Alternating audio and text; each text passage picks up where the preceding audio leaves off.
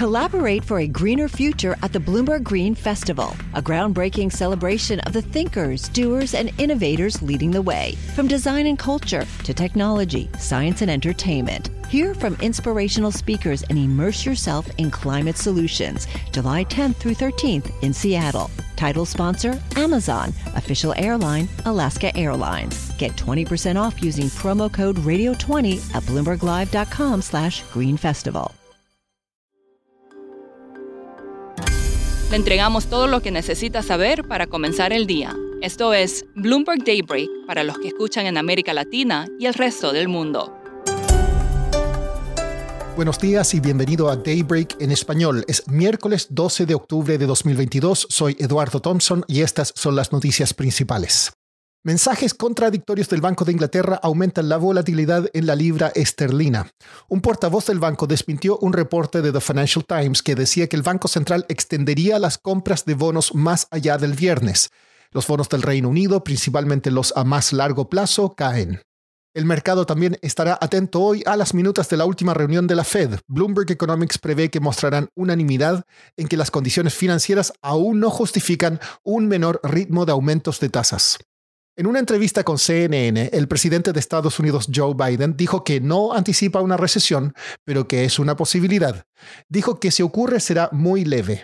Biden también prometió que Arabia Saudita enfrentará consecuencias por la decisión de la OPEP más de cortar la producción de petróleo. En noticias corporativas, fuentes dijeron que la productora de procesadores Intel planea recortar miles de empleos a fin de mes. The Financial Times dijo que Twitter está revisando sus políticas sobre la exclusión permanente de usuarios y el banco Credit Suisse fue acusado de ser parte de una red de conspiración centrada en manipular el mercado de divisas. Pasando a América Latina, en Argentina el gobierno aplicará impuestos a los viajes al extranjero previos al Mundial y a los conciertos de artistas que cobran en moneda extranjera, medidas que buscan proteger las reservas de divisas del país. En Perú, el presidente Pedro Castillo prometió mantenerse firme frente a una nueva denuncia presentada en su contra por la fiscal general del país por presuntos delitos de corrupción. La Procuradora General Patricia Benavides acusó a Castillo de supervisar una organización criminal desde el Palacio Presidencial. Esta tarde el Banco Central de Chile informará su decisión de tasas y la mayoría de los economistas encuestados por Bloomberg prevé un aumento de 50 puntos básicos al 11,25%.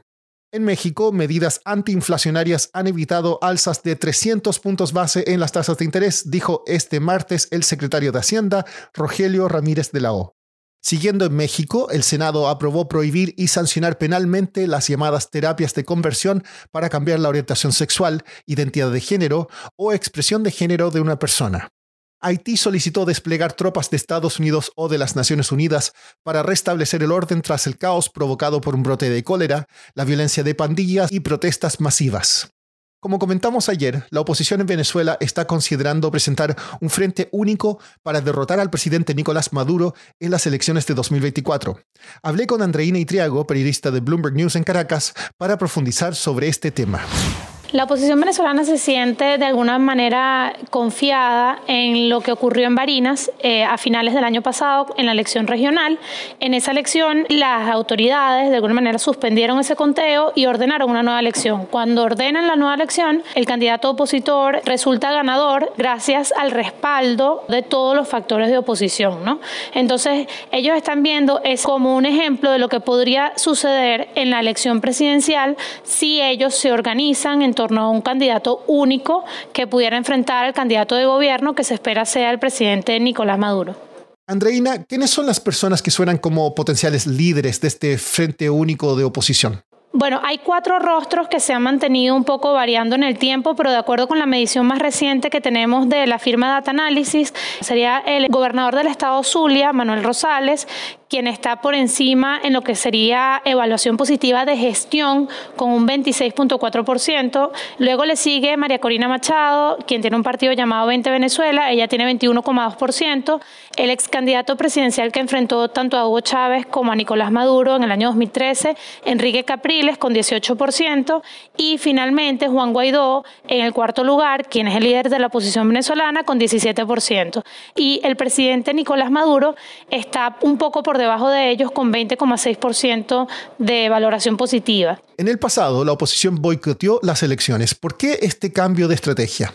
Básicamente la oposición se dio cuenta que esa fue una estrategia que no le sirvió y que lo, para lo único que sirvió fue para entregar grandes pedazos de, de tierras, de, de, municipios, de estados al gobierno, de igual forma también sí escaños en la Asamblea Nacional. Estos eran espacios que, que podían haber recuperados si hubieran corrido en las elecciones, pero estos fueron básicamente tomados o copados por, por candidatos del oficialismo que corrieron sin ningún contendor en, estos, en estas elecciones. Entonces, la oposición de alguna manera se dio cuenta de que esta fue una estrategia que no le funcionó y en ese sentido vemos este viraje que es el de participar independientemente de las condiciones que puedan acordar ellos con el gobierno venezolano en esta mesa de negociación que está estancada desde hace un año en México. Por último, las startups del mundo ya no tienen como principal objetivo ser unicornios, o sea, alcanzar una valoración de mil millones de dólares. Con la escasez de fondos, el nuevo término de moda es ser cucarachas, o sea, hacer lo que sea para sobrevivir los próximos dos o tres años. Eso es todo por hoy. Soy Eduardo Thompson. Gracias por escucharnos.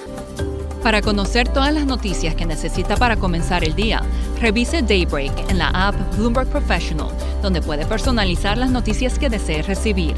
También puede suscribirse a la versión solo audio en Spotify, Apple Podcasts o la plataforma de su preferencia. Eso es todo por hoy. Escuche de lunes a viernes Bloomberg Daybreak.